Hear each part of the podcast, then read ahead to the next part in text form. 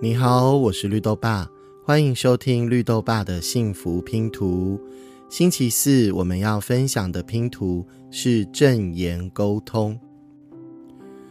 无论是在非暴力沟通，或者是在萨提尔的冰山理论，我们都可以发现，在行为或者观察的下一层，我们要来觉察的就是情绪或是感受。那我们有没有面对过？如果孩子跟我们表达他的负向感受或者负向的念头，那我们应该要如何的回应呢？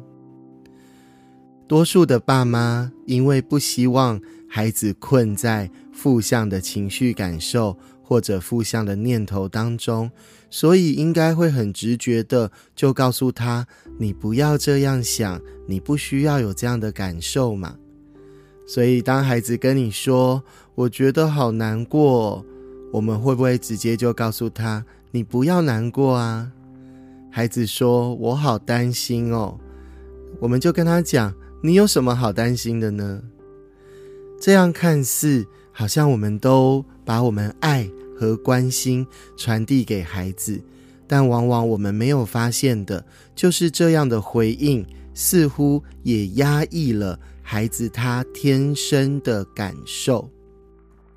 我们不是故意的，因为我们从小应该也是听到大人这样跟我们讲吧。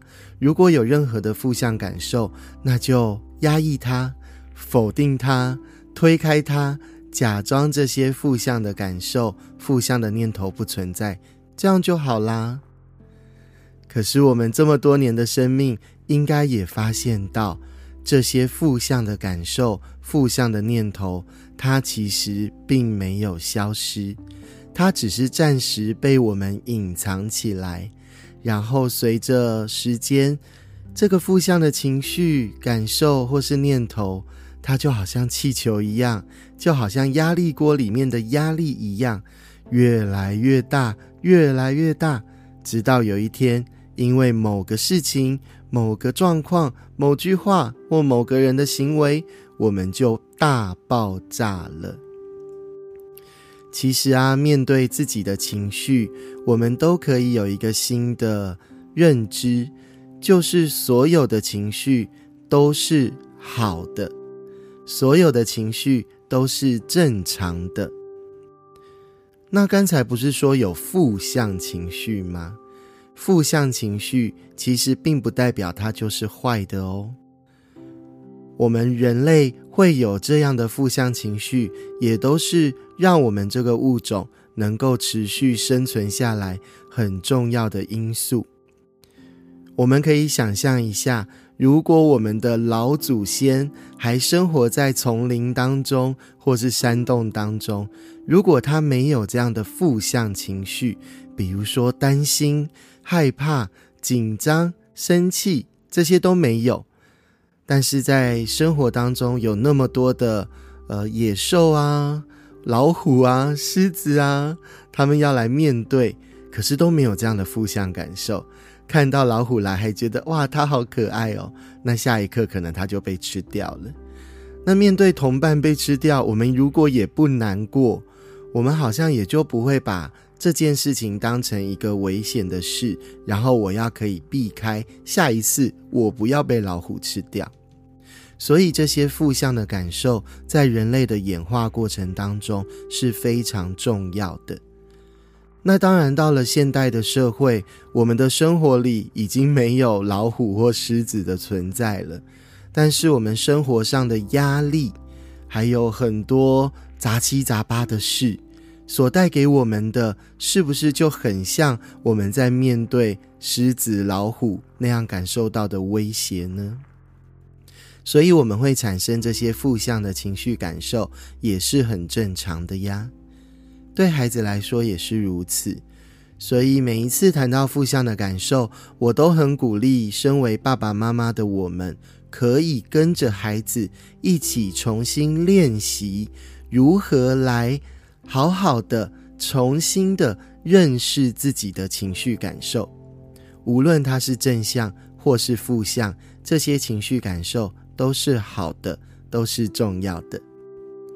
今天我要和大家分享和推荐的一套书是《孩子的情绪认知四部曲》。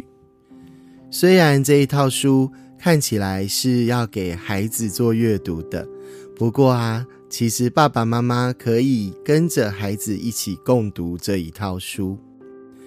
这一套书总共有四本，分别是“我好无聊”“我好难过”。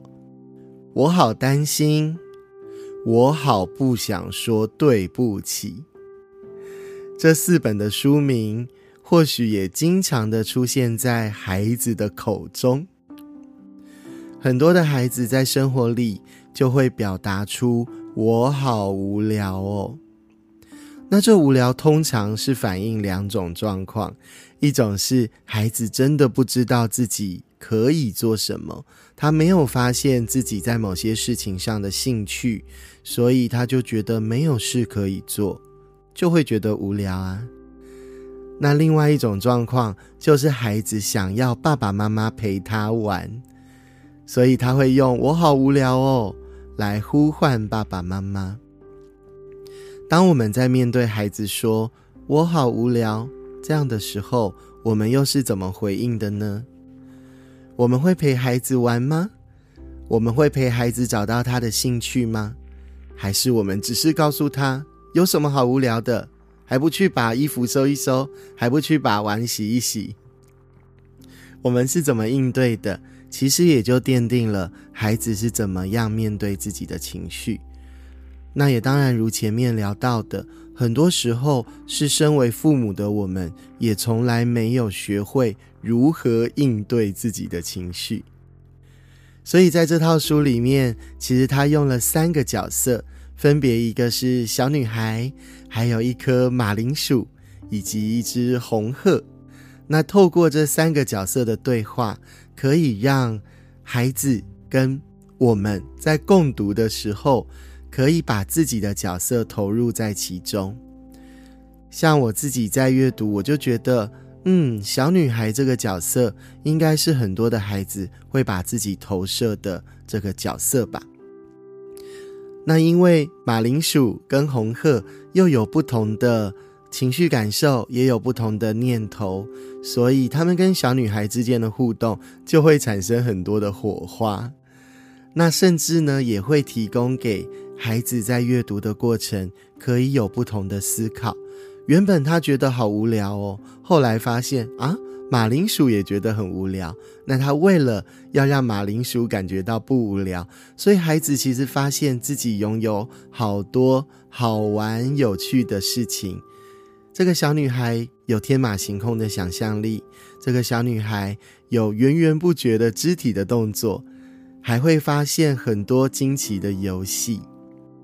那这其实，在阅读的过程，就可以陪着孩子一起去发现，在我们自己孩子的身上，其实也存在着这么多惊奇的事物，只是有的时候孩子自己没有发现，而身为父母的我们也没有发现。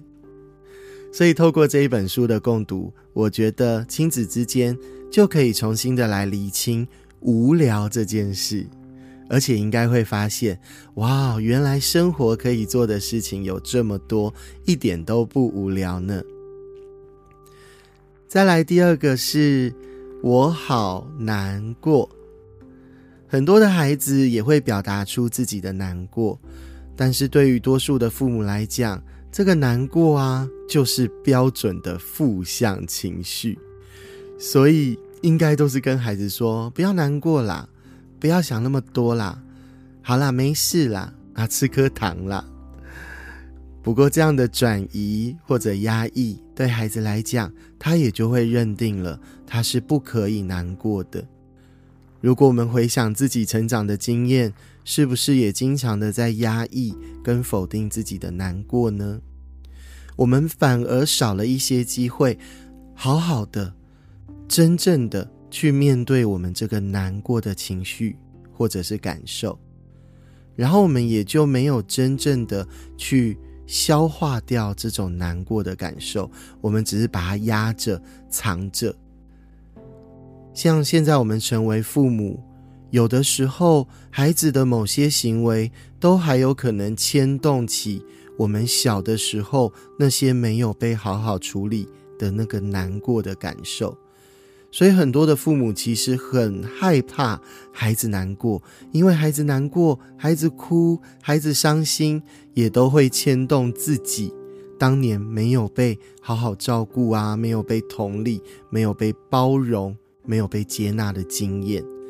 所以我们可以跟着孩子一起阅读这本书，一起去经历这个难过的情绪历程。我们可以带着孩子一起去回想，有哪些事情让我们难过？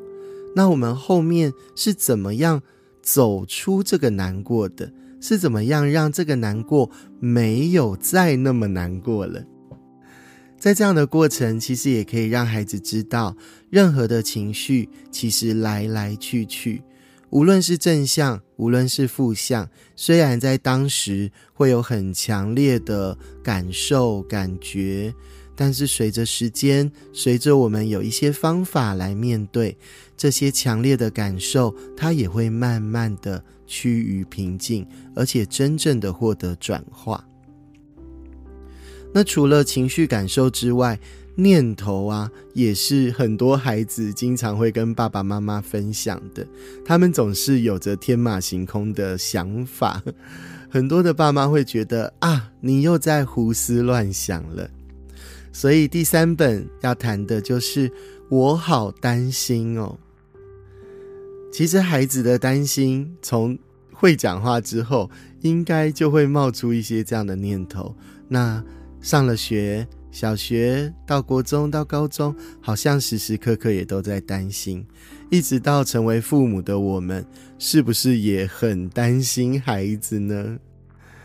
那担心这一个感受，或者是念头，或者是想法，我们能不能去接纳？到底那一个背后，我们在担心的是什么？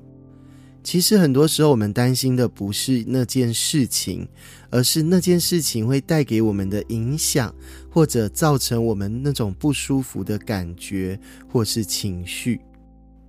也有的是来自于过去的经验。啊，以前发生过这样的状况，所以之后我也会发生这样的状况。我们其实没有发现，我们的能力一直在成长，我们在面对事情越来越能够解决了。孩子也是一样啊，所以这样的担心，其实我们第一时间要先接纳，要先同理。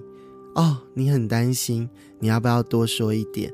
好，那你担心会发生这件事情，你的感受是什么？你觉得这件事情会带给你一些不好的影响，对吗？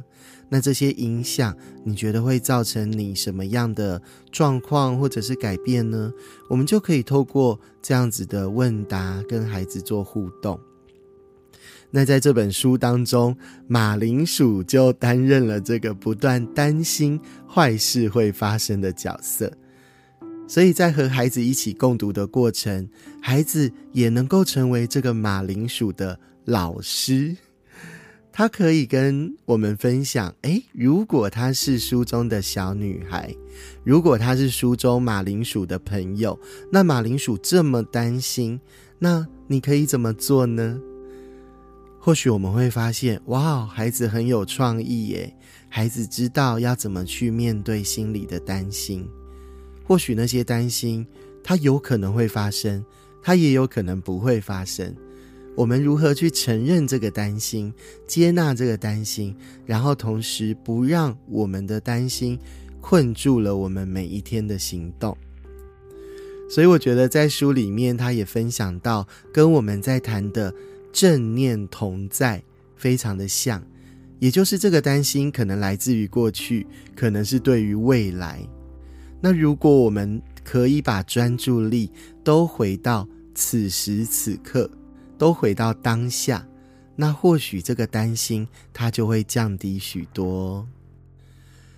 第四本要分享的是，我好不想说对不起。如果你的孩子现在年龄是三岁到五岁，他应该都有跟你说过这句话吧？